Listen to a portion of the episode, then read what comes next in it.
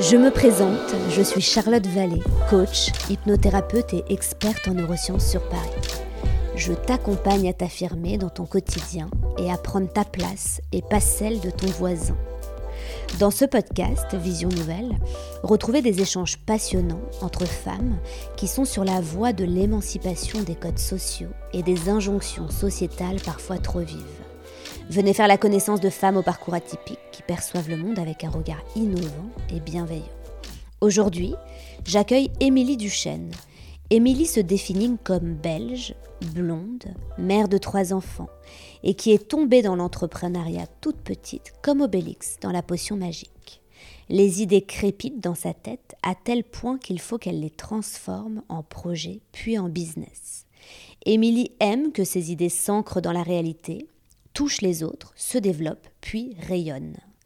Émilie a créé sa marque de bijoux personnalisés en 2011, un an après la naissance de sa première fille, Théa. Elle a d'ailleurs donné le prénom de sa fille à son entreprise. Et ce premier pas dans l'entrepreneuriat, avec cette marque au nom de sa fille, n'est pas un hasard, parce que ses idées naissent dans les grandes émotions de sa vie. Dans ce podcast, nous avons parlé de son parcours, de sa joie d'être maman, et surtout de son besoin d'indépendance et de liberté. Je me suis d'ailleurs beaucoup reconnue en Émilie sur cette valeur qui nous rejoint. Finalement, sa définition de l'émancipation, ce serait de garder son indépendance, peu importe des situations. Je vous souhaite une très belle écoute. Salut Émilie, comment tu vas aujourd'hui? Ça va bien et toi? Ça va. J'ai encore faim, donc euh, je pense que d'ici quelques secondes, je vais reprendre des, des chouquettes. Moi aussi. T'as le moral? Écoute, euh, ça va. C'est un petit moral. Un petit moral. Mais c'est ok, tu l'accueilles. Exactement. Est-ce que tu pourrais, s'il te plaît, te présenter en quelques mots et me donner, si possible, euh, ta plus belle qualité et ton plus merveilleux défaut? Alors, écoute, je suis donc Émilie, je suis belge, j'habite donc à Bruxelles. Enfin, en fait, j'habite à Bruxelles, mais j'habite aussi un peu à Paris. J'ai trois enfants. J'ai fondé une marque de bijoux il y a 11 ans qui s'appelle Théa Jewelry. Et à côté de ça, je m'amuse euh, à faire un peu de coaching, des masterclass. Euh, euh, j'ai des petits médias où je m'exprime. donc voilà, j'ai des petites choses à côté, en plus à côté de ma marque de bijoux. C'est une multipotentielle. Oui, je suis une, une, une slasheuse. voilà, il y, a un peu, il y a un peu plein de termes avec ça pour l'instant. Mais ça me va. Moi, j'aime bien avoir toutes mes journées qui sont très différentes euh, et, et, surtout pleine d'énergie. Et donc, du coup, pour en revenir à ma question, quelle est, ton, euh, quelle est ta qualité principale et ton défaut euh, principal sur lesquels peut-être tu, tu, tu, bosses pour évoluer? Alors, écoute, mon défaut principal, je dirais que je suis peut-être très exigeante slash directive. Euh, un peu. Euh, alors, je dis pas que je le fais euh, méchamment quand je, dirige, mais, je peux être un peu, ouais, un peu directif, voilà. Et, je pense que je dois un petit peu travailler là-dessus parce que, parce que j'essaie souvent que tout soit parfait. Et, en vrai, je pense que ça serait très ok si ça serait moins, ce serait plus imparfait. Donc ça, c'est un petit boulot que je dois faire dans mon quotidien, autant dans ma vie pro que dans ma vie perso. Attends, tu sais que le côté directif, typiquement si tu étais un entretien d'embauche euh, salarié, ça fait partie du défaut être directif que tu aurais pu euh, transformer en qualité, typiquement. D'accord. Tu sais, c'est drôle, euh, je sais pas si tu as déjà été salarié, on en parlera, mais quand tu es salarié, souvent on te pose cette fameuse question quelles sont tes trois qualités, quels sont tes trois défauts? Qui, dans l'absolu, ça veut tout dire et rien dire parce que chacun en amont réfléchit à ses trois qualités mhm. et ses trois défauts et réfléchit souvent à trois défauts qui pourraient être finalement à un moment donné aussi des qualités. Typiquement, si tu dis en défaut, je suis beaucoup trop curieuse, bah entre toi et moi, la curiosité, ça peut être une merveilleuse qualité aussi, tu vois. Et bah le côté directif ou exigeant, finalement, savoir ce que tu veux, ça pourrait être considéré comme, un, comme une qualité. Et, j'imagine que dans ta vie professionnelle, entrepreneuriale, c'est quelque chose qui t'aide finalement, ce trait de caractère. Aussi, ouais. C'est moi, c'est moi, Émilie, qui trouve que je pourrais plus m'adoucir à ce niveau-là. Tu le ressens à l'intérieur de toi, qu'il y a parfois le feu, quoi. Oui, tu vois, et puis je le ressens, tu vois. Des fois, je demande un truc à mon mec, il me répond Ok, chef. Je sais que ça, je sais que c'est une semi-vanne. T'as déjà fait le fait, as déjà fait le test de personnalité, euh, les 16 personnalités, le test MBTI, non, non. Bah, c'est intéressant. Je t'enverrai le lien tout à l'heure, ok, Fais-le. Parce que donc tu as, en fait, dans ce monde, donc on a 8 milliards de personnes, ce monde serait divisé apparemment euh, en 16 types de personnalités. Et en fait, selon ton type de personnalité, tu vas pas te diriger vers le même type de métier, vers le même euh, type d'activité, vers le même type de voyage et j'en passe. Et c'est très drôle parce que dans ce test, tu as le directeur, tu as même le dictateur en termes de personnalité. Puis après, tu as l'artiste, tu as le médiateur, tu as l'avocat. Bon. Mais euh, tu le feras. On verra si tu tombes euh, sur le directeur. C'est amusant. Et ta plus belle qualité dans tout ça? Alors écoute, je pense que euh, je suis quelqu'un qui est... Enfin, on me le dit souvent d'ailleurs. C'est toujours très compliqué, je trouve, de dire ça de soi-même. Sa plus grande qualité. Mais on me dit souvent que je suis quelqu'un qui est très à l'écoute. J'aime vraiment échanger avec tout type de personnes, pas forcément que mes amis. Et, souvent, je remarque euh, que les gens se confient généralement à moi. Me, souvent, même qui me connaissent ou qui me connaissent pas, en fait, euh, c'est souvent chez moi qu'on vient déposer euh, des émotions, des, des, problèmes. Et, et, voilà. Et j'aime, j'aime bien ce rôle-là. J'aime bien me dire que je suis à l'écoute et que si je peux, ne serait-ce qu'aider ou, ou dire un mot sans faire exprès qui puisse résonner, ça me, ça me fait du bien. Hmm, donc tu as quelque chose de presque rassurant finalement. J'ai l'impression, ouais. Peut-être assez euh, maternel, mine de rien, le lapsus maternel. Tu vois, tu as trois enfants, il y a un côté très euh, famille. Euh, peut-être que tu aspires ouais, à ce côté maternel? Oui. Est-ce que tu pourrais nous parler de toi en tant que petite fille? À quoi tu aspirais quand tu étais petite? Finalement, est-ce que la vie que tu mènes aujourd'hui, c'est une vie que tu aurais adoré avoir quand tu avais 10 ans, 12 ans, voire même 5 ans? Je pense pas du tout. Parce que, pourquoi? Parce que quand j'étais petite, j'étais extrêmement maladivement timide et introvertie. Donc là, euh, quand je vois tout ce que je fais aujourd'hui, euh, je pense qu'elle pourrait jamais se dire en fait qu'elle euh, qu'elle ferait ça. j'étais vraiment quelqu'un qui ne parlait pas, qui se cachait derrière ma mère tout le temps, qui disait même pas bonjour, mais pas en mode mal élevé, hein, en mode juste, je suis traumatisée en fait de, de parler aux gens. Euh, donc j'étais vraiment quelqu'un qui était euh, très fort dans mon monde. Donc en fait, il y a ce côté en fait créatif que j'ai encore très fort aujourd'hui, que j'avais petite, mais euh, seul, seul dans une bulle. Alors qu'aujourd'hui, j'ai vraiment l'impression de, n'avoir aucun souci, et j'adore ça d'ailleurs, de prendre la parole en public, de pouvoir aider, je sais pas, de faire des conférences, d'aider des gens, de, de, me montrer sur les réseaux. Euh, après, je le prends plus comme un boulot, si tu veux, que quelque chose que j'ai besoin de faire personnellement. Mais, euh, mais, mais, vraiment, je pense que tard, enfin, je ne peux pas mettre vraiment d'âge, mais euh, je dirais qu'au moins 15-16 ans, je m'excusais d'être là, quoi. Tu vois, je me cachais. Donc, donc je vivais plutôt dans une bulle à moi, qui était une parenthèse enchantée, qui était très heureuse mais euh, avec moi et moi. Et, euh, et c'est marrant parce que je pense que je suis tout l'inverse en fait, de ces petites filles aujourd'hui. Qu'est-ce que tu faisais dans ta bulle quand tu étais petite fille? Est-ce que tu peignais, tu dessinais, tu chantais, t'écrivais? Je dessinais. Beaucoup. Ok. Donc on peut faire le parallèle avec ta vie d'aujourd'hui, d'une certaine façon. Euh, oui ou non. Enfin, aujourd'hui, je dessine pas vraiment, mais, mais en tout cas, je suis quelqu'un de. J'adore brainstormer, quoi. Je suis comme assez créative. J'ai euh, mille idées à la seconde. Euh, demain, mon business s'arrête, c'est ok, j'en ferai un autre. Euh, donc, j'ai pas peur de ça. Mais par contre, c'est vrai que j'ai. Enfin, aujourd'hui, je pense que je suis quand même quelqu'un qui est assez audacieuse, résiliente. j'ai pas peur de l'échec. Alors que je pense que petite, en fait, ouais, comme je te disais, je je, m'excusais un peu d'être là et donc j'étais juste contente d'être toute seule, qu'on me foute la paix, qu'on me parle pas trop et, surtout pas sortir de ma zone de confort. Alors qu'aujourd'hui, j'ai l'impression que depuis au moins 15 ans, je fais que ça. Et c'est trop bien. Mais alors, quel a été ce moment, ce moment de bascule entre ces, 15-16 ans qui ont un peu clôturé ta timidité euh, et la suite? Euh, Alors, écoute, j'ai le sentiment, après moi, j'ai bizarrement, en fait, pas énormément de souvenirs euh, euh, de moi jeune. Euh, j'ai beaucoup d'images, de, photos en tête qu'on m'a montrées, mais j'ai pas, j'ai voilà, je vais pas dire que j'ai un trou, mais bon, voilà, c'est ok. En tout cas, j'arrive à vivre comme ça avec. Mais en tout cas, de ce que je me rappelle comme point de bascule, peut-être qu'il y en a eu un avant, mais c'est surtout quand j'avais 21 ans, je suis venue vivre à Paris. J'avais fini mes, enfin, j'avais terminé mon école de stylisme. Mon père, en fait, euh, pour la faire courte, en fait, avait une, une marque de, enfin, plusieurs marques de vêtements en Belgique. Et en fait, je voulais pas euh, travailler pour lui euh, juste après mes études parce que je, je, trouvais que. Enfin, j'ai un peu toujours le syndrome de l'imposteur, comme beaucoup de gens. Euh, mais je trouvais que j'avais pas assez d'expérience et que je voulais pas arriver dans un bureau de style en étant la fille du boss. Et en fait, vu que c'était des marques assez leaders en Belgique, bah, je me voyais pas autre part. C'était un peu bizarre d'aller. voilà. Donc à ce moment-là, je me suis dit, bah, en fait, je vais aller à Paris, je vais aller faire mes armes.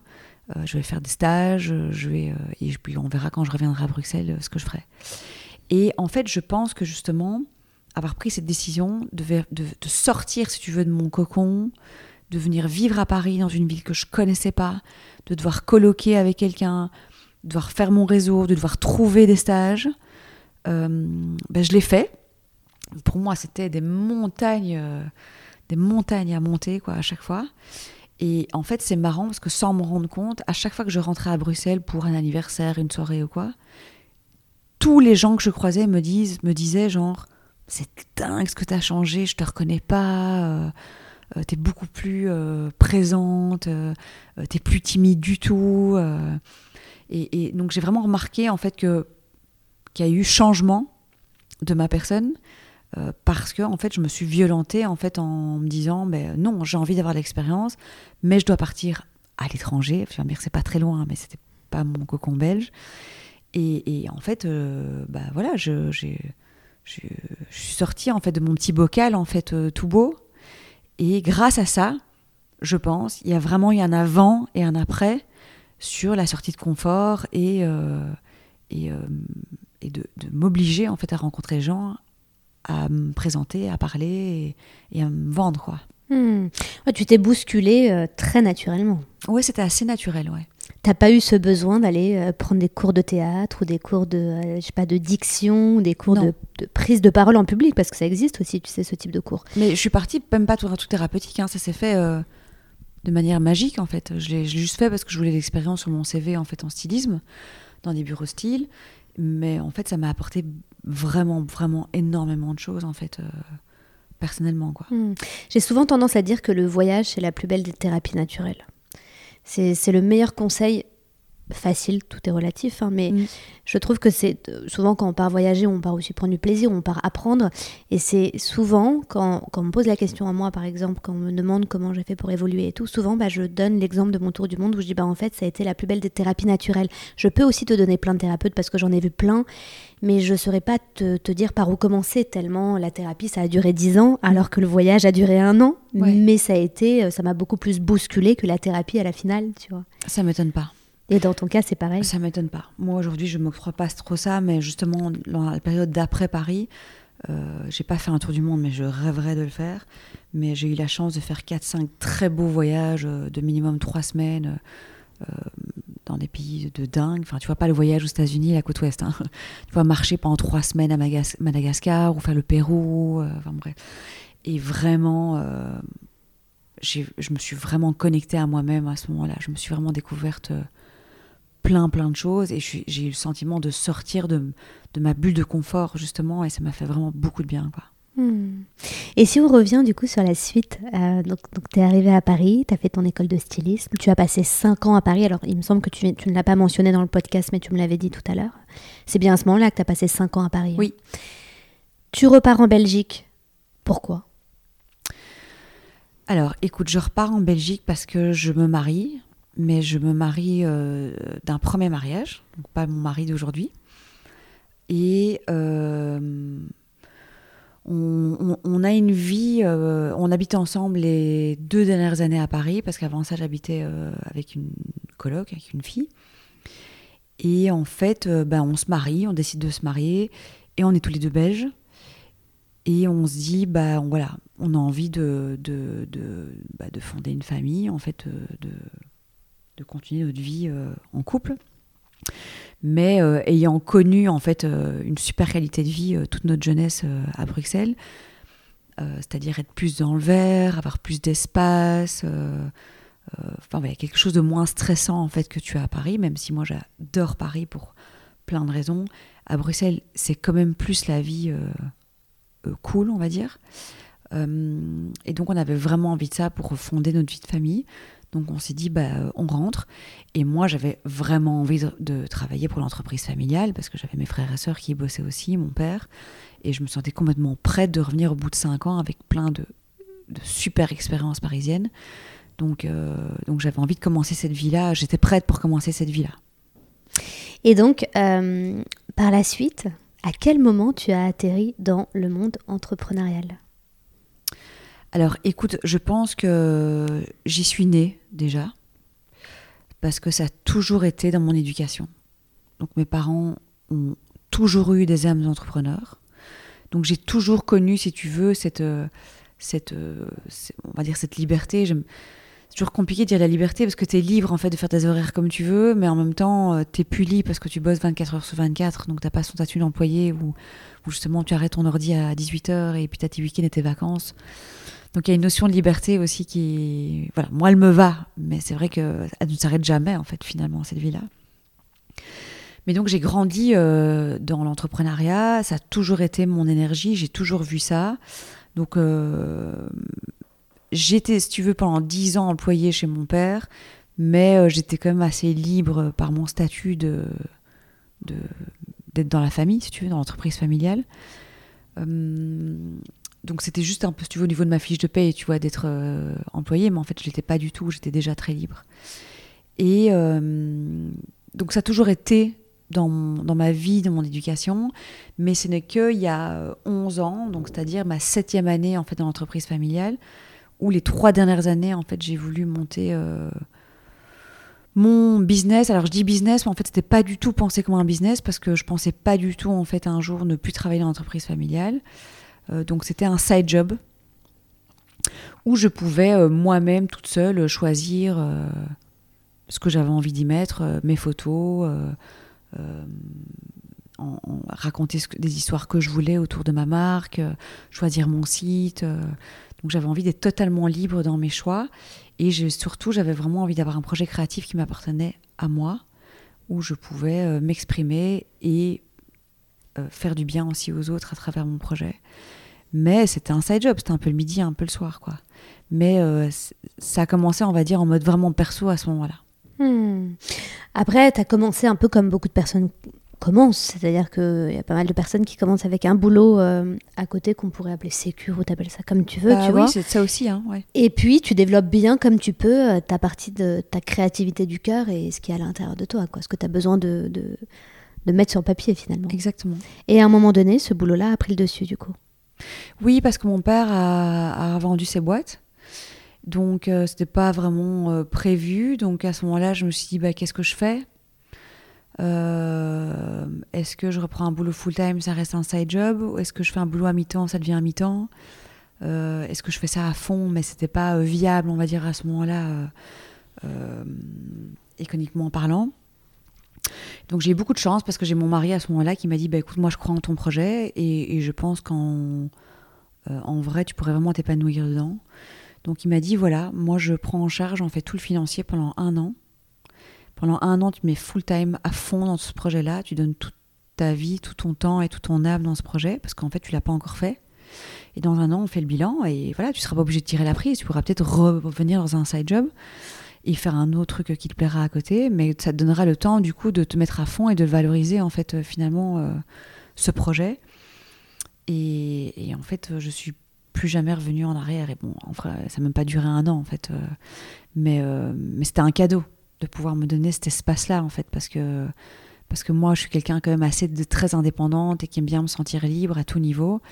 Et donc, c'est vrai que me dire ça, euh, c'était quelque chose, enfin, c'était un énorme cadeau et en même temps pas tellement pour moi parce que j'ai l'impression du coup j'étais dépendante de quelqu'un et, et je me sentais pas vraiment bien dans ce rôle-là. Et euh, mais bon, d'un côté, le fait qu'il m'ait laissé cet espace-là, bah, euh, j'ai pu venir pleinement entrepreneuse dans mon propre business et, et voilà, et quelques mois après, je me suis démerdée, quoi. Hmm. C'était un cadeau mal emballé, mais c'était un cadeau quand même. Exactement. Quelques mois après, tu t'es demandé, ok, donc ça sous-entendrait que ton business a décollé, peut-être pas, mais en tout cas a fonctionné plus rapidement que ce que tu, que ce que tu avais envisagé. Oui, bah, j'avais juste rien envisagé, en fait.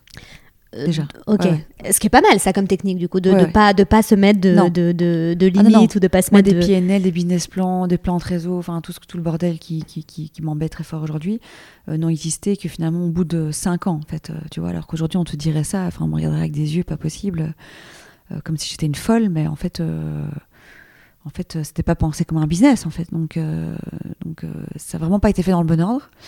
Euh, c'est pour ça que je pense d'ailleurs c'est long et c'est une énorme, un énorme roller coaster.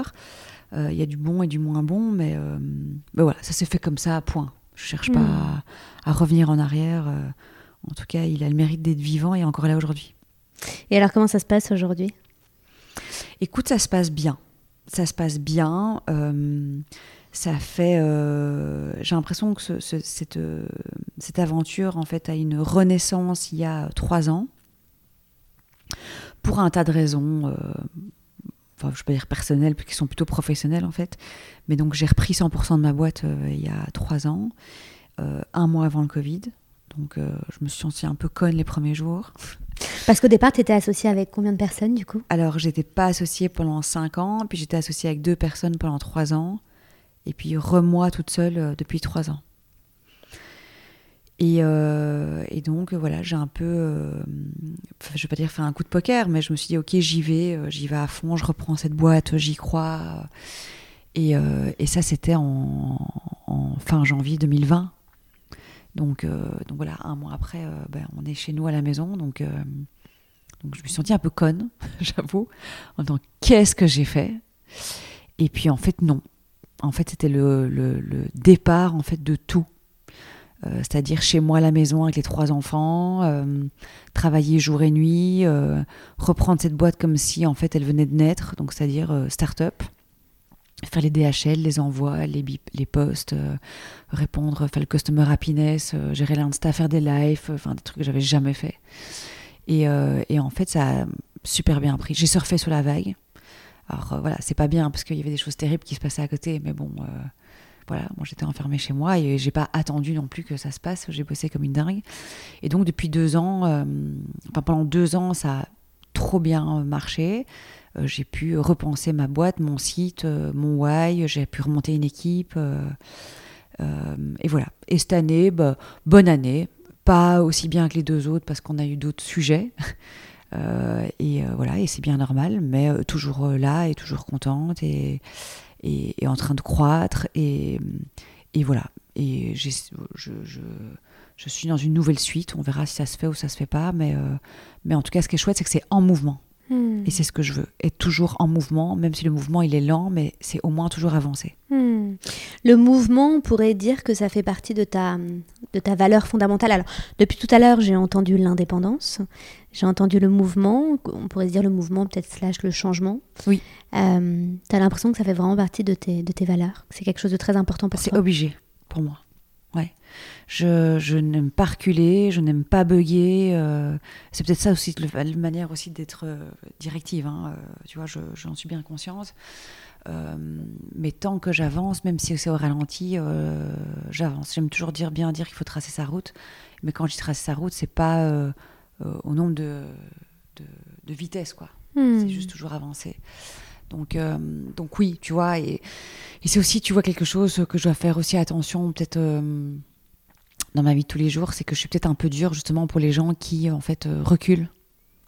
J'ai tendance, en fait, euh, je vais pas dire intransigeante parce que c'est peut-être trop fort, mais j'ai j'ai pas de paci- j'ai moins de patience en fait. Je comprends pas comment à un moment tu te dis pas, euh, Hmm. il faut que j'avance. Mais ça, c'est des. Voilà. Donc il faut que je fasse attention parce que voilà, tout le monde n'est pas. euh, voilà, je ne suis pas dans le jugement quand je dis ça, hein, c'est juste que ça, je ne comprends pas. Donc il faut, il faut que je m'adoucisse par rapport à ça. Oui, et puis sans être dans le jugement de ce que la personne est, Non. il se peut que tu n'es pas dans, dans le jugement parce qu'en effet, tu n'as pas à, à l'être. En l'occurrence, que, que de toi à toi, et ça, ça, ça fait partie de tes valeurs, de tes, de tes, de tes exigences à ton égard, c'est juste peut-être des personnes qui difficilement euh, restent dans ta vie. Peut-être, non? Aussi, oui. plus que l'idée de juger ce qu'elles sont autre. C'est juste que toi, Ah, ça va pas avec pas ta, un jugement, ta c'est dynamique. juste que ça, ça- ça peut m'agacer en fait. Mais il faut faire attention parce que chacun fait comme il peut en fait. Euh, mais c'est pour te dire qu'à tel point, tu vois, je suis dans le mouvement. Tu vois C'est drôle, je me reconnais tellement dans ce que tu es en train de dire. C'est pour ça que tu vois, je me suis permis de rebondir Ouais, sur ouais. l'idée de autant tu ne juges pas, mais tu as, du mal à ce que la personne reste dans ta vie ou poursuive. Mais en euh, fait, c'est plutôt gentil, hein, tu vois, parce que ça m'agace, mais en fait, c'est plutôt parce que j'ai envie qu'elle avance. Tu vois, c'est plutôt bienveillant. je comprends. Mais c'est pas facile, c'est pas toujours. Enfin, voilà. Non, et c'est important de prendre conscience que tout le monde n'a pas les mêmes valeurs. C'est-à-dire Bah que typiquement, tu vois, euh, pareil, je te l'enverrai, je la trouve trop intéressante cette liste. Euh, alors, c'est une liste qui est non exhaustive, mais j'ai une liste avec 400 valeurs. Et c'est toujours très intéressant d'entourer toi tes 10 valeurs fondamentales, que la, que la personne dont tu parles fasse la même chose, et puis qu'après, tu barres tes 10 valeurs qui ne seront jamais tes valeurs, tu vois, qui sont limite opposées à ce que tu es. La personne fait pareil. Bon, il s'avérait que si toi, tu as entouré une valeur et tu, te regardes, tu regardes la feuille de la voisine et tu te rends compte que elle, elle a barré cette valeur. Bon, si tu veux, en effet, personne n'a raison, personne n'a tort, mais il s'avérait que vous n'allez pas aller dans la même direction. Et c'est là où, en effet, c'est important de prendre conscience que typiquement, le mouvement, c'est une valeur. L'avancée aussi, tu vois, c'est une valeur. Et tout le monde l'a pas ou tout le monde l'a pas au même et niveau. on a le droit de pas être d'accord. hein. Évidemment, Oui, oui. évidemment.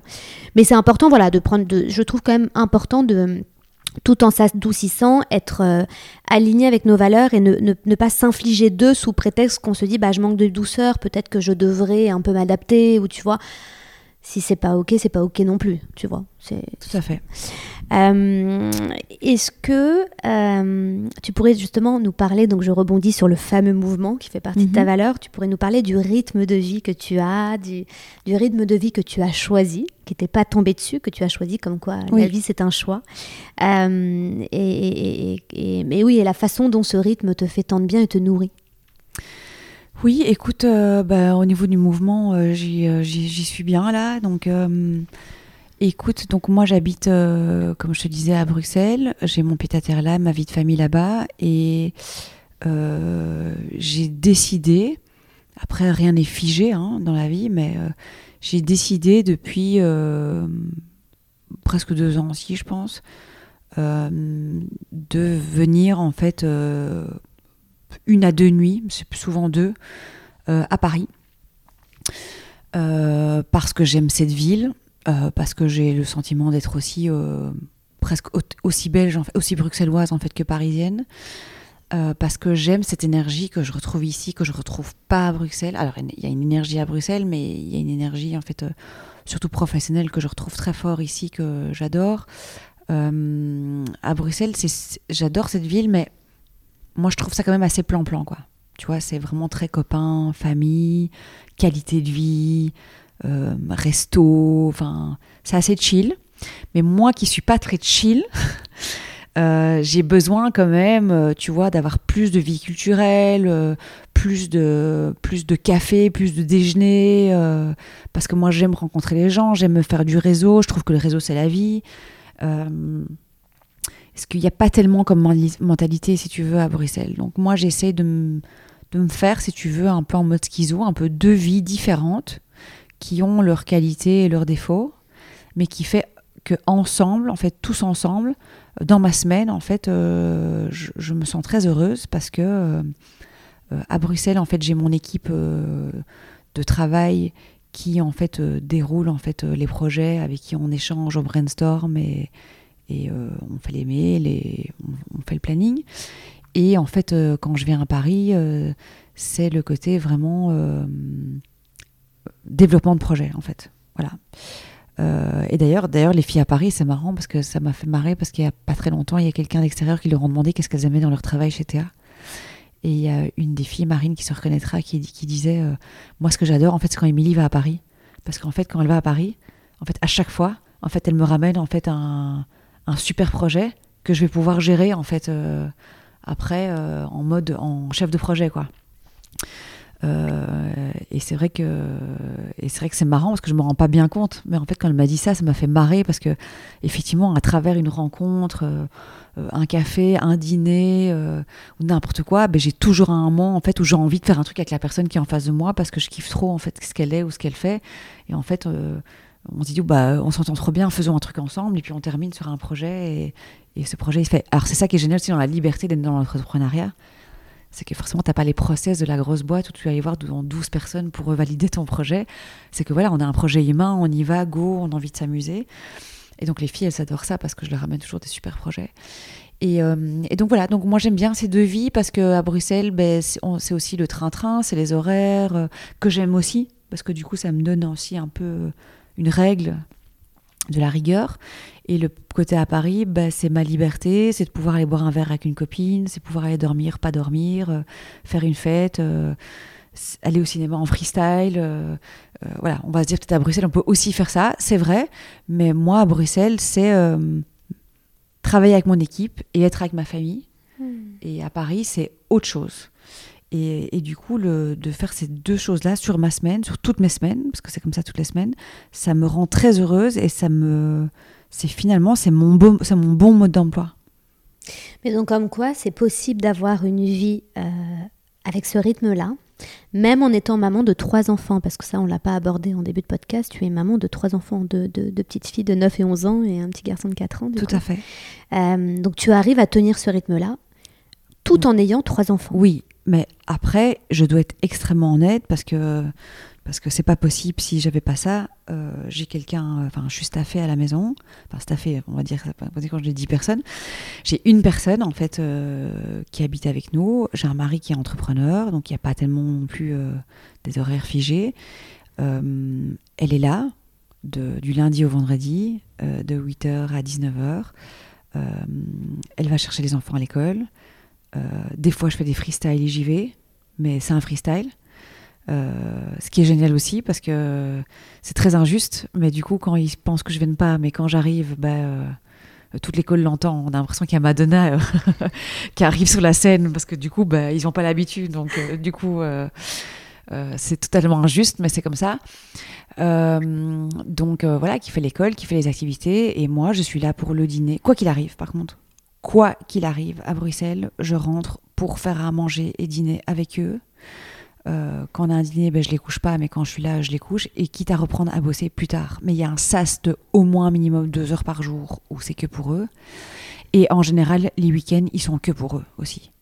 Hmm. Et ça, ils le savent. Ils le savent. Ils savent que maman n'est peut-être pas là deux jours semaine. Ils savent qu'on on bosse et qu'on fait pas le mercredi les activités.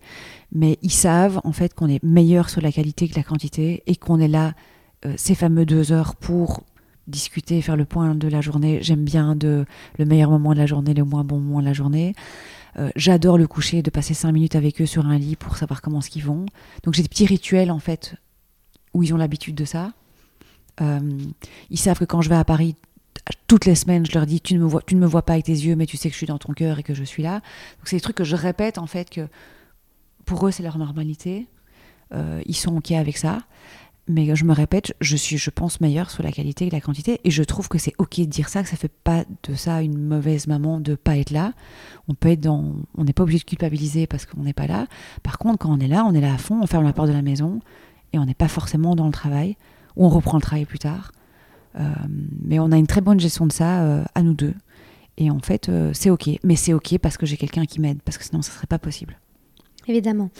En l'occurrence, tu sais, ce podcast a pour, bah, pour thème l'émancipation. On pourrait considérer, ou pas, hein, peut-être qu'après tu me donneras d'autres sujets qui sont encore plus euh, forts pour toi et qui vibrent encore plus. Mais euh, déjà, émancipation, tu vois un peu. Euh, enfin, tu, vois ce que c'est quand je te dis émancipation? Oui. C'est pas un mot qu'on utilise très souvent. Enfin, moi, je, dans une conversation entre amis, c'est rare que j'entende nous nous sommes émancipés, tu vois. Quand j'ai reçu l'email en fait pour le podcast, que j'ai vu le mot, en fait, j'ai dû réfléchir. de, de, enfin, voilà, tu vois, forcément, je sais ce que ça veut dire, mais on l'utilise pas souvent. Donc j'ai dû réfléchir en me disant, mais qu'est-ce que c'est en fait? Et ouais, tu vois, peut-être à franchir, ça aurait été un petit peu plus, peut-être plus euh, compréhensible en tout cas, sans mhm. avoir à réfléchir. Et donc, euh, on pourrait considérer que ta vie de maman, en tout cas celle que tu as choisie, j'entends que, qu'une, femme s'occupe de tes enfants, etc., machin, mais peu importe, en tout cas, c'est quand même des choix qui viennent de toi, tu vois. Donc on peut considérer que tu t'es émancipée finalement de l'idée de la maman qui doit être là euh, au service de ses enfants. Bien sûr. Donc c'est une façon de s'émanciper. C'est une façon de moderniser le rôle de la maman. Bah, oui, oui, oui, tout à fait. Et euh, c'est important ce que tu dis parce que euh, jusqu'à pas très longtemps, en fait, j'avais un petit problème par rapport à ça, mais le problème n'était pas moi, c'était les autres. C'est-à-dire que souvent, très souvent d'ailleurs, toutes les semaines, euh, ah, tu vas encore à Paris? Ah, c'est chouette. Euh, il est vraiment gentil, hein, ton mari? Gentil, mais je comprends pas en fait. Euh, en fait, euh, bah, il a aussi, enfin, je veux dire, c'est pas, c'est aussi ses enfants. Enfin, tu vois, c'est sa famille. Euh, c'est pas que c'est gentil ou pas gentil. En fait, c'est que moi, j'ai ma vie de travail en partie ici. lui, sa vie de travail, elle est à Bruxelles. Moi, j'ai des copines qui sont à Bruxelles, qui ont des maris qui vont deux jours par semaine à Paris, et on, on, dit pas sur elle qu'elle est gentille. Tu vois donc en fait, dans le sens inverse, en fait, c'est bizarre en fait parce que c'est comme si c'était mon rôle en fait de devoir rester à Bruxelles, mais que lui c'était ok en fait s'il devait se barrer.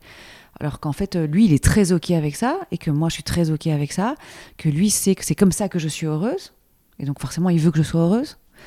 Euh, et en fait, euh, et si jamais pour lui ce serait pas ok, ben on, en discuterait et on verrait comment est-ce qu'on peut changer les choses, tu vois. Bien sûr. Mais je trouve ça très et du coup on me renvoyait en fait une image en fait de peut-être quelque chose qui était pas bien qui n'était pas genre une bonne femme ou une bonne maman parce que j'étais pas là euh, deux jours semaine, jusqu'à un moment où je me suis dit mais en fait, euh, mais en fait non. En fait, pourquoi En fait, c'est bien ou que c'est pas bien? D'où sont déjà les règles En fait, euh, déjà toutes faites. Il n'y a pas de devoir plus s'en occuper ou moins s'en occuper. En fait, finalement, c'est aussi sa famille et ses enfants. Enfin, tu vois, je pense qu'on a tous les deux ce rôle-là qui est le même. En plus, on est vraiment dans la même énergie de, de, de, de travail et de projet. Donc on est très alignés par rapport à ça. Donc en fait, oui, je suis très heureuse en fait d'avoir un peu, sans faire exprès, rentré dans cette vie-là. Et, finalement, je me suis mis ce rythme-là parce que je l'adore et qui me fait beaucoup de bien.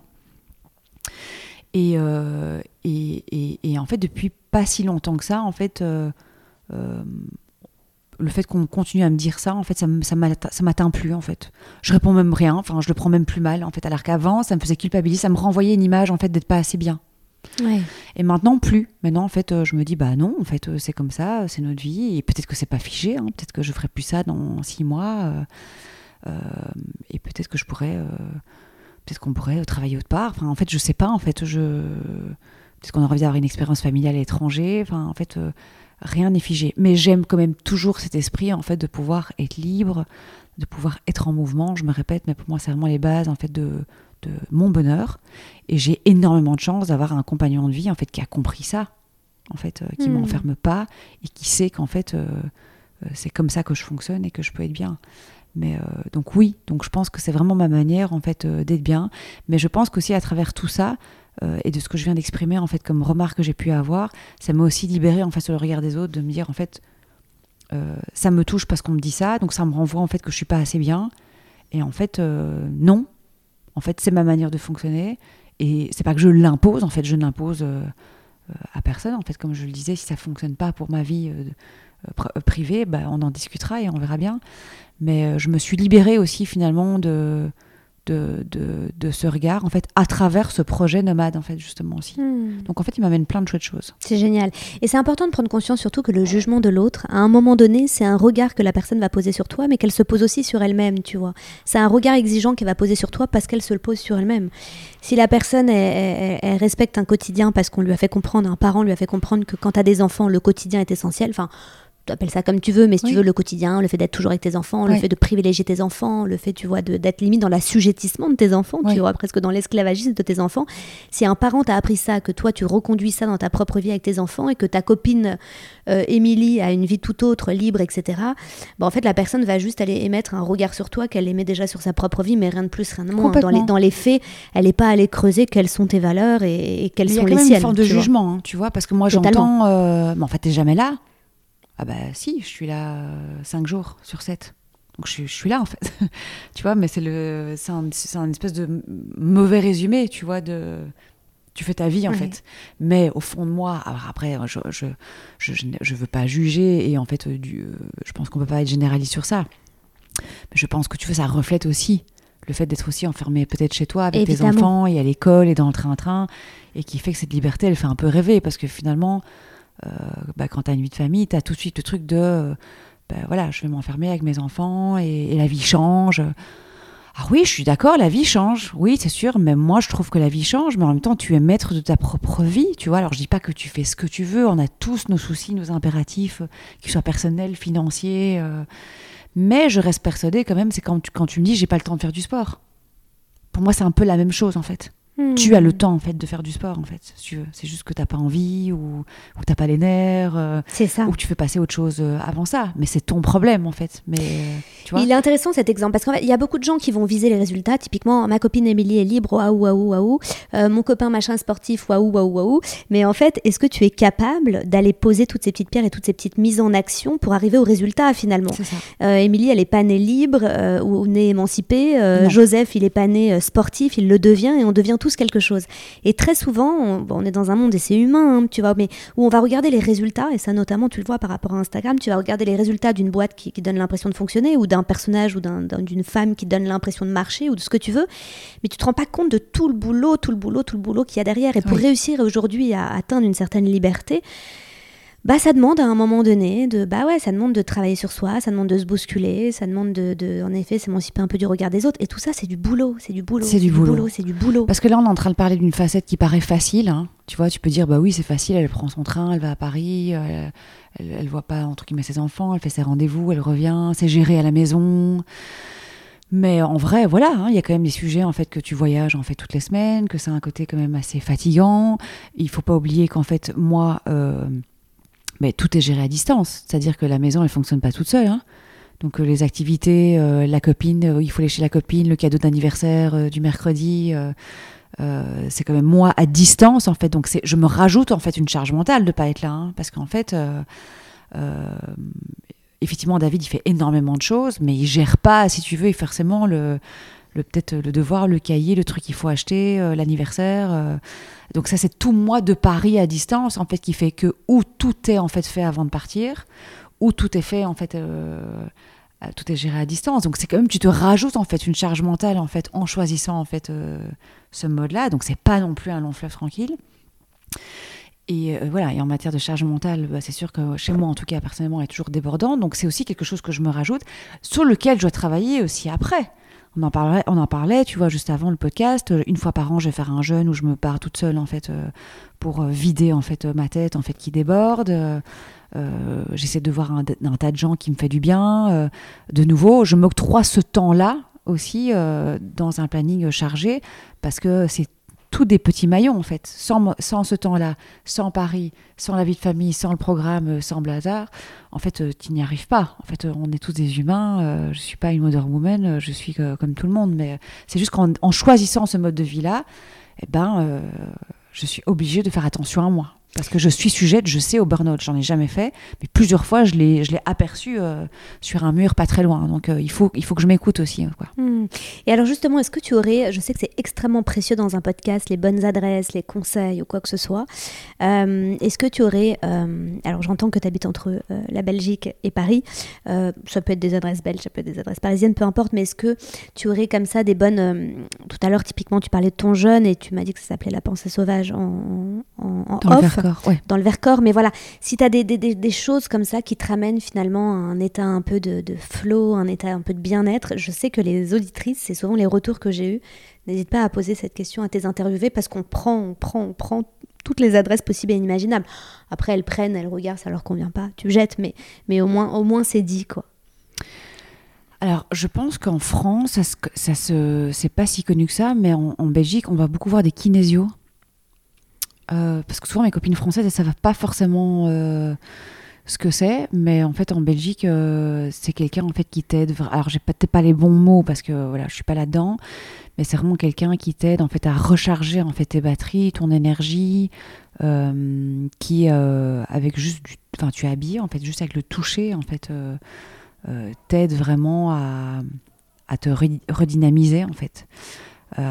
Donc moi j'ai- j'ai plusieurs kinésios en fait que je vais voir euh, une fois par mois euh, à Bruxelles. Il y en a une qui est par le massage, il y en a une qui est par juste le toucher. euh, donc ça je fais. Après si elles veulent les contacts avec grand plaisir, moi c'est juste des prénoms et des noms mais je les donne en inbox avec grand plaisir. Je suis toujours joignable sur mon Insta perso. Donc ça, je fais beaucoup, tout ce qui est massage énergétique, donc tout ce qui est un peu médecine parallèle. Moi, j'adore ça. Alors, je suis pas... J'aime ça parce que je sens que ça me fait vraiment du bien, mais je suis pas hyper calée. euh, je me laisse plutôt aller dans le flow en fait de la personne en face de moi. Donc c'est toujours plutôt une rencontre en fait avec quelqu'un euh, avec qui je me sens bien. Et, euh, et, euh, et, ça, je fais. Euh, alors, alors, déjà, moi, le lundi, le lundi c'est mon jour où je vais pas au travail. Donc, je travaille, mais c'est le lundi où je vais pas au bureau. Et tous ces rendez-vous, généralement, ils sont ce jour-là. En même temps, vu que j'en ai un par mois, ben, en général, il y en a un tous les lundis. Hein. Donc, c'est pas que j'en ai six tous les lundis. Mais c'est le jour, en fait, où je travaille de chez moi, où je travaille de chaque. Enfin, de toute façon, je suis assez nomade, donc je travaille de partout. Mais c'est le jour où je me mets, en fait, ces rendez-vous-là qui sont perso. Euh, et le, le, mardi, le vendredi, je suis full time au bureau avec mon équipe. Et le mercredi, jeudi, je suis plus ici. Donc j'essaie vraiment de mettre une rigueur. C'est important, par contre, pour moi, quand même, d'avoir hmm. des règles. Même si toutes les journées sont différentes, il y a quand même des règles dans la semaine. Et, euh, et donc c'est plutôt le lundi et que je m'octroie en fait ce moment-là. Mais des fois, ça peut être même un bête massage en fait, hein, qui n'est pas connecté, euh, qui n'est pas. c'est juste peut-être juste un moment pour moi, de fait de me dire que je me sens un peu cassée, mais je m'écoute et je le fais. C'est l'histoire du sport, quoi j'ai pas le temps, j'ai pas le temps de me faire masser. Si je veux me faire masser en fait, parce qu'en fait je me sens pas bien. Donc euh, j'ai tendance à m'écouter et euh, des fois quand je m'écoute pas, j'ai, enfin je sais pas si c'est le cas pour tout le monde, en tout cas c'est le cas chez moi, j'ai mon corps qui parle quand même très fort pour moi. Souvent il me dit merde et je l'écoute. Ça c'est important par contre de l'écouter parce que souvent on a tendance à se dire on ferait ça plus tard. Euh, mais moi plus tard j'ai déjà eu, c'était des limbagos dans mon lit sans bouger quoi. Donc donc j'essaie de l'éviter. Hmm. Je rebondis à la kinésiologie. En effet, il y, a plein de kinésiologues euh, à Paris. Et euh, je donne un contact d'une nana que je vois assez souvent. Génial. Euh, je te le donne à toi, je le donne à tout le monde, à prendre ou à laisser, mais c'est une fille fabuleuse. Ça se trouve, tu la connais, j'en sais rien. Elle s'appelle Amélie Clergue. Donc ça s'écrit C-L-E-R-G-U-E, je crois. Elle est dans le, au Trocadéro, donc dans le 16e. Elle est fabuleuse c'est des séances qui durent 45 minutes, pas plus, pas de moins. Pas de temps à perdre avec du chichi, du blabla. Mhm. Elle, elle ressent les choses en, ça. en te touchant. Tu parles pas en fait. Hein. Et tu ne parles pas. Et elle est fabuleuse et c'est drôle parce que tu vas une fois par mois. Je vais aussi la voir une fois par mois. Euh, dans le même style, je connais quelqu'un qui fait de la psycho-bio-acupression, euh, qui est dans le 17e, qui s'appelle Michel Françoise. Elle est, elle est, absolument incroyable. Et en masseur, parce que je rebondis en fait sur les techniques que tu as données, en masseur, j'ai testé un massage Pourtant, je me fais souvent, souvent, souvent masser. Mais hors norme, c'est un type qui s'appelle Gabriel Laurent, il est dans le 15e. Il a un appartement au 11e étage d'un, des immeubles des années 70 là, qui donne euh, totalement sur Paris, sur la Tour Eiffel, etc. On t'a parlé de lui fait. c'est un type qui masse, Émilie, sur le, rythme de la musique. Donc, tu as l'impression d'être un mmh. instrument de musique, en fait. Et en fait, il masse tout en mettant de la pression. En fait, selon le son que tu entends et tout, bah, il s'adapte. Donc, parfois, c'est plus ou moins fort. Mais globalement, moi qui aime les, qui aime les massages du type euh, Deep Tissue ou Ayurveda ou même drainage naturaux, qui sont des massages assez, euh, assez intenses, il a quand même de la poigne. C'est une vraie expérience que tu débarques chez lui pour deux heures. La première heure, il échange, il essaye de savoir qui tu es, il essaye de, capter un petit peu bah, peut-être tes traumas ou peut-être tes blocages ou peut-être ta fatigue, hein, sans aller jusqu'au trauma. Il te demande de choisir un, type d'huile. Et puis euh, une senteur aussi pour la pièce où il va te masser. Et puis tu commences par 20 minutes de sauna infrarouge. Ce type a un sauna dans sa salle de bain, donc tu commences par 20 minutes de sauna infrarouge de façon à suer, à enlever les toxines et tout. Et puis derrière, tu passes au massage. Donc tu as des formules, ça peut être un massage d'une heure comme une heure et demie ou comme deux heures, bon, ça c'est pas le débat. Mais moi qui suis fan de tout ce type d'expérience, vraiment, j'ai été mais euh, fascinée quoi. La première fois que j'ai fait ça, je me suis dit waouh bah là pour sortir du, du, quotidien et avoir l'impression d'avoir testé des choses. J'aime bien quand ça ressemble à une expérience, tu vois, plutôt qu'à juste un soin. Je me suis dit c'était incroyable. Et c'est pas quelqu'un qui communique des masses et tout, donc je sais pas comment je suis tombée sur lui. Bah, j'adore ce type de choses, donc j'ai dû farfouiller sur internet ou gratter un peu, je saurais pas te dire. Mais euh, c'est je pense que c'est l'expérience de massage la plus magique que j'ai fait. On est vraiment dans une expérience plutôt que dans un massage. Donc si un jour tu veux tester. Ah non, mais je vais tester, j'adore ça. Mais j'ai une nana à Bruxelles qui fait un peu ce, type de choses-là. Mais euh, j'adore. Dès qu'il y a des sons et tout, moi ça me transporte euh, et je sens vraiment les bienfaits, ça me fait du bien. Bah, la musique, hein, tu sais, la... c'est comme tu connais la sonothérapie. Non. Euh, par les, les, avec les gongs, tu sais. Les, ah oui, oui, oui, oui. Enfin, des bains de gongs, en fait. C'est une sorte de bain de gong. Il y a un truc qui s'appelle Zen and Sound à Paris, dans le 20e. On est une soixantaine allongés par terre, et puis tu as plein de gongs qui t'entourent. Des bols tibétains, des gongs, enfin, il y en a de partout. Et tu as un sonothérapeute, donc c'est la personne qui s'occupe de faire de la, de la musique avec tous ces instruments. Euh. Ah, mais moi, j'adore ça, hein. vraiment. Euh, c'est tous les genres de choses en fait qui me fait vraiment vraiment du bien et qui m'aident vraiment à, à, vider mon disque dur quoi. T'as plutôt une bonne hygiène de vie Euh, hy- hygiène de vie, hygiène physique, hygiène mentale. hein. Je lis bien les deux parce que souvent, hygiène de vie, tu sais, on pense à. Tu reviens Euh, pas sur la raclette de tout à l'heure. Ouais, voilà, tu vois. En off, on a fait que de parler de bouffe, de raclette, etc. On rêvait d'une raclette ce soir. Qu'on rêvait d'une raclette, alors que l'hygiène de vie, attention, on le dit pas assez. Et je trouve ce qui est malheureux en France, c'est l'hygiène mentale. Tu vois, le taux, Oui. faire baisser le taux de cortisol, le taux de stress, le, le- les angoisses, faire baisser tout ça. Tu vois, parfois, tu peux te faire une raclette par semaine et une- t'as quand même la meilleure hygiène de vie parce que t'as une bonne hygiène mentale, tu vois. Donc, hygiène de vie, ça inclut plein de trucs, quoi. Écoute, euh, j'essaye, j'essaye. tu. Après, moi, j'aimerais faire 10 000 trucs, mais euh, bon, bah ça. Enfin, je disais, il faut créer ce temps-là, mais bon, on n'a pas le temps non plus de, de tout faire. Euh, donc j'essaye, euh, j'essaye. Écoute, j'essaye de faire deux trois fois du sport par semaine. Alors moi, je ne suis pas à la recherche en fait du corps. En fait, euh, moi, d'ailleurs, je, j'arrive pas en fait à, à fitter avec du yoga et tout parce que pour moi c'est trop calme.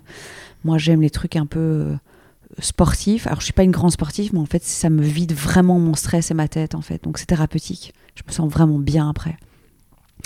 Donc j'essaye de faire ça et j'essaye. Oui, j'essaye de, de- faire un tas de choses, mais euh, j'aimerais faire plus, mais ça, pour le coup, j'y arrive pas. Euh, je fais de temps en dehors, de- en dehors du jeûne, j'essaie de faire des, des retraites où, où, je travaille aussi, où je me fais du bien. euh.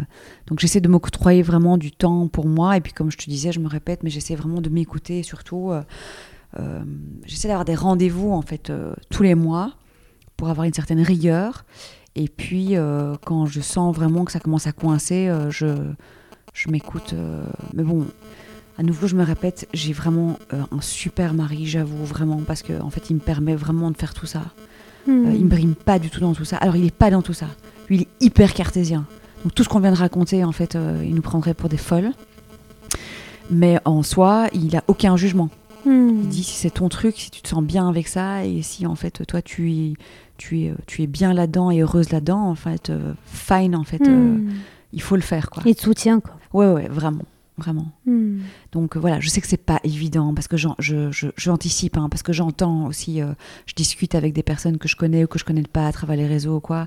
Il y a les sujets forcément financiers, il y a le fait que le mari est pas là, il y a le fait que qu'on n'ose pas parce que parce qu'on se l'octroie pas, qu'on n'a pas le temps, que c'est pas si facile. Voilà, chacun Hmm. a sa vie qui est différente, avec ses, ses sujets différents. Il n'y a pas de mode d'emploi. euh, Je pense, essayons juste de trouver chacun son mode d'emploi en fait qui, qui fait qu'on se sente bien, quoi. Bien sûr, chacun fait avec ses moyens du bord. Oui, oui, voilà, mais c'est ça. Mais j'ai juste pas envie de transmettre le message. Elle a une nounou, elle a un mari qui la laisse tout faire et c'est facile. C'est vrai. Bien sûr que c'est vrai. J'ai beaucoup de chance. Mais il y a aussi plein d'autres sujets à côté dont on ne parle pas forcément, qui sont pas toujours faciles non plus. Mm. Mais voilà, tout ça ensemble fait que on essaye d'être une Mm. meilleure version de nous-mêmes, quoi. Mais, euh, mais avec les outils qu'on a. Bien sûr. Et puis tu vois, tu peux très bien avoir une nounou, ce qui te facilite la vie, mais à côté de ça, tu as choisi quand même une vie entrepreneuriale hyper, euh, hyper mouvementée. Oui, tu as quand oui, même oui. choisi d'habiter entre deux lieux. Enfin, ce que je veux dire, c'est qu'il n'y a pas de, en effet, il n'y a, pas de regard ou de jugement à Non, sur mais quoi c'est que parce ce tu vois, soit. j'ai et- j'ai pas envie d'avoir le mauvais résumé qui serait complètement normal, tu vois. Hmm. de dire bah c'est chouette tu viens à Paris tu viens faire la fête enfin, c'est pas ça hein, Mm. mais tu vois je veux dire euh, euh, non non c'est un choix et c'est pas un choix qui est facile Euh, il y, a, y, a, y a plein de concessions à faire avec ces choix là mais moi c'est ok pour moi euh, comme ça en Mm. fait c'est mon choix en fait que j'aime en fait et j'assume T'es t'es affirmé sur le sujet. quoi. ouais mais après je te dis il est pas figé hein.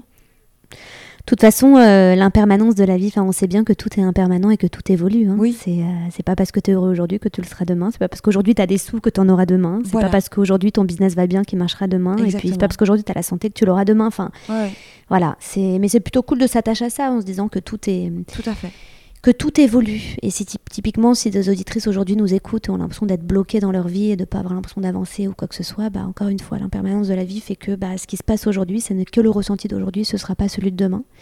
Mais pour que ça ne soit pas celui de demain, bah, ça demande de se bousculer un petit peu peut-être. bien sûr c'est vrai Voilà. Est-ce que tu as une, euh, une, euh, quelque chose à dire euh, pour cette fin de podcast Peut-être un, coup de gueule ou à l'inverse, un, un mantra ou quelque, quelque chose qui te fait du bien, quelque chose que tu as sur le cœur en ce moment et que tu as, voilà, as un micro en pleine main et que tu as envie de transmettre Euh, c'est toujours une question compliquée pour moi de devoir dire ça de manière très spontanée. Moi, le premier truc qui me vient à l'esprit, mais bon, peut-être parce que aussi je suis dans une phase un peu comme ça, euh, c'est je pense que c'est d'écouter. Enfin, c'est un peu bateau, mais bon, quand même, moi, je l'ai pas toujours fait, même si, si je le savais. C'est, je pense, d'écouter son intuition. moi, je suis dans une phase où il y a des choses qui changent, des trucs qui se bousculent. Et c'est marrant parce que c'est toujours des trucs que j'ai voulu faire et qu'aujourd'hui ils arrivent, les choses s'alignent et que maintenant quand ils s'alignent, je me demande si c'est toujours le même truc que j'avais envie en fait il y a quelques années. Euh, donc c'est de se poser les vraies questions en fait, de se dire euh, est-ce que c'est vraiment envie ça? Est-ce que je est-ce que est-ce que je me mets pas des œillères? Est-ce que je fais ça pour les bonnes raisons? Euh, donc c'est essayer, de nouveau, c'est toujours plus facile à dire qu'à faire, mais c'est prendre de la hauteur sur vraiment ce qu'on a envie, en fait, vraiment dans la vie. Et, et, ça, je trouve que c'est pas si évident. Et puis même cette notion d'échec, je trouve aussi qu'elle est importante toujours de dire que, que, rien n'est vraiment échec, en fait, au final. On a toujours peur aussi de se planter, de si on, si on, si on le fait, mais qu'est-ce qui va se passer derrière? Et si jamais ça marche pas? Euh, moi, j'essaie toujours de me dire qu'en fait, quoi qu'il arrive, on aura appris des choses, rencontré des gens, rencontré, euh, appris des choses sur nous-mêmes. Euh. donc, donc voilà, mon ressenti un peu du moment, mais c'est parce que c'est mon mood du moment, c'est voilà, prise de hauteur, écouter son intuition et de ne de pas avoir peur que ça se passe pas comme il faut. donc ce serait un peu plus un truc comme ça. Mais j'ai pas vraiment de coup de gueule. les mantras, je les tous. Je suis un peu dorée pour ça. Euh, mais, euh, mais, voilà, j'irai plus dans un truc comme ça, mais c'est parce que c'est mon ressenti en fait euh, depuis quelques jours. Ok. Merci beaucoup d'être venu aujourd'hui. Merci de m'avoir invité. Je te souhaite une belle journée. Merci. Merci de nous avoir écoutés. J'espère que cet épisode vous a plu. Si c'est le cas, n'hésitez pas à laisser une note, par exemple 5 étoiles, ainsi qu'un commentaire. Cela m'aide énormément dans le développement de celui-ci.